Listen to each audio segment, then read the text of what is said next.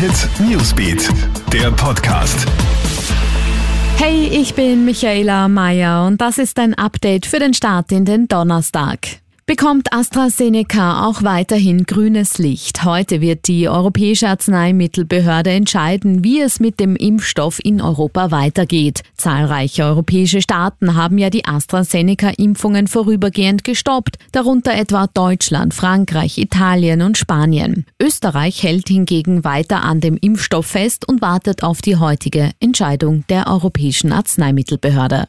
Bundeskanzler Sebastian Kurz reist heute zu Gesprächen nach Berlin. Mit den deutschen Amtskollegen will er über die Bekämpfung der Corona-Pandemie und die gestern verlängerten Grenzkontrollen Deutschlands zu Tirol sprechen. Hauptsächlich soll es um die Wiederherstellung der totalen Reisefreiheit in Europa gehen und in diesem Zusammenhang auch um die Einführung des grünen Passes. Mit diesem digitalen europäischen Impfausweis will die EU ja ab Juni das Reisen erleichtern. Den Pass für Corona geimpfte, getestete und Genesene sollten alle 27 Mitgliedstaaten gegenseitig anerkennen, so die EU-Kommission. Österreich will den Pass bereits im April umsetzen. Und großes Super-G-Fest heute beim alpinen Skiweltcup-Finale in Lenzer Heide.